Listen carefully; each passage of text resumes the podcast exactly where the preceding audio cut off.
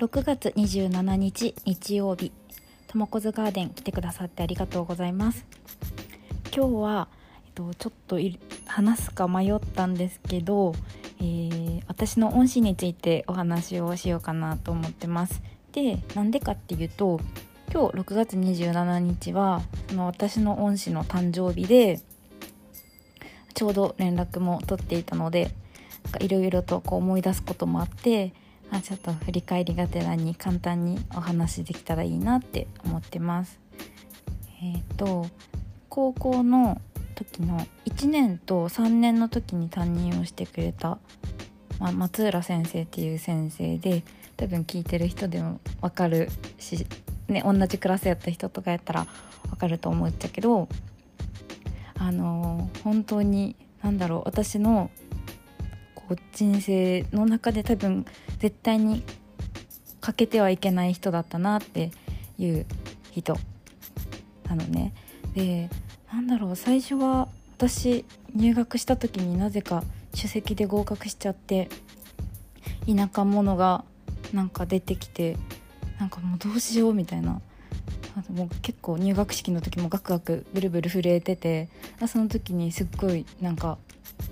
優しそうなイケメン先生が目の前に現れたのが、まあ、松浦先生だったんだけど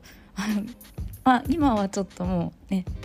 それから10年経ってるからあれだけどあれとか言っちゃあれだね。うん。あその時はすごいあの若くてめっちゃあなんかシュッとしてはるなって思いました。ででもねなんか結構私その高1の最初らへんってなんかこう人間関係もすごい悩んだしなんだろう家族、まあ、家庭環境とかも結構悩んだ時期だったからすごい結構早めにグレちゃってなんか全然外見は真面目だから真面目に見えるからなんかあんまり分かんなかったと思うんだけどなんか割とすぐ気づいてくれてある日あの職員室に呼び出されてなんか今日からお前は数学をやれみたいな感じで言われてえ絶対やりたくない って思ったんだけどなんやろう、まあ、そこからなんか毎日放課後とかに残って数学をする日々が始まってそうだね。でもなんかやっていくうちになんか絶対無理って思ってたけどなんかちょっとずつ成績が良くなっていってなんかそういうのがなんかこう積み重なっていくとなんか少しずつ自信になっていくというかなんか自己肯定感もなんか、まちょっとずつだけどなんか生まれてきたのかな、うん、そそこら辺からあ学校ちょっと楽しいかもって思い出したなんかそういうきっかけをまずくれたっていう先生でした。でねなんかまあ2年生の時は担任じゃなかったんだけど3年生になってまた担任になってで受験もうなんか受験モードみたいな時やったんやけど私結構、まあ、体も弱くてそうだな、まあ、本格的にもう体がぶっ壊れたのは高3の11月。で何にももうご飯も食べれない。何にも喋れない。部屋からも出れない。でもなんかもう涙も出んへんみたいな時があってその時はすごいなんか多分先生がいなかったらやばかったのかなってちょっと思うくらいなんか片道学校から家まで車で20分とか25分とかかかるっちゃけどなんか本当に毎日のように状況を見に来てくれたりとかして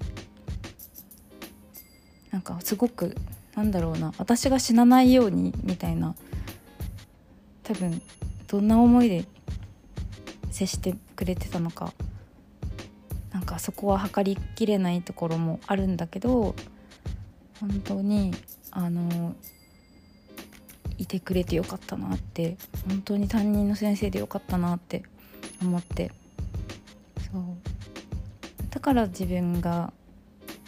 教師になれたっていうのも、志せたっていうのもあるし諦めずに頑張れたっていうところもあるから、うん、なんかいろんなこう人生の中でのこの時はこうやって頑張ろうとかそういうのもいろいろ教えてくれた人だった、うん、なんだろうあんまちょっと詳しくいろいろ言えないけど、うん、なのでなんか、まあ、今日ちょうど お誕生日ということで何歳？39歳のお誕生日ということで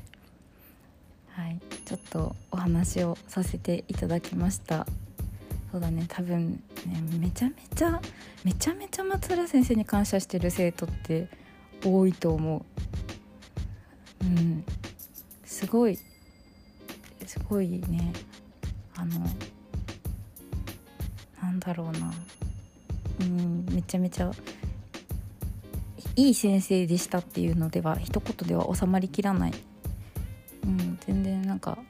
そんな言葉じゃもう全く足りないくらい本当に素晴らしい、うん、人だなと改めて今日振り返って考えさせられました。私は桂先生のなんか289歳の時みたいな感じに慣れてるかな人間的にってこう思いながら。ま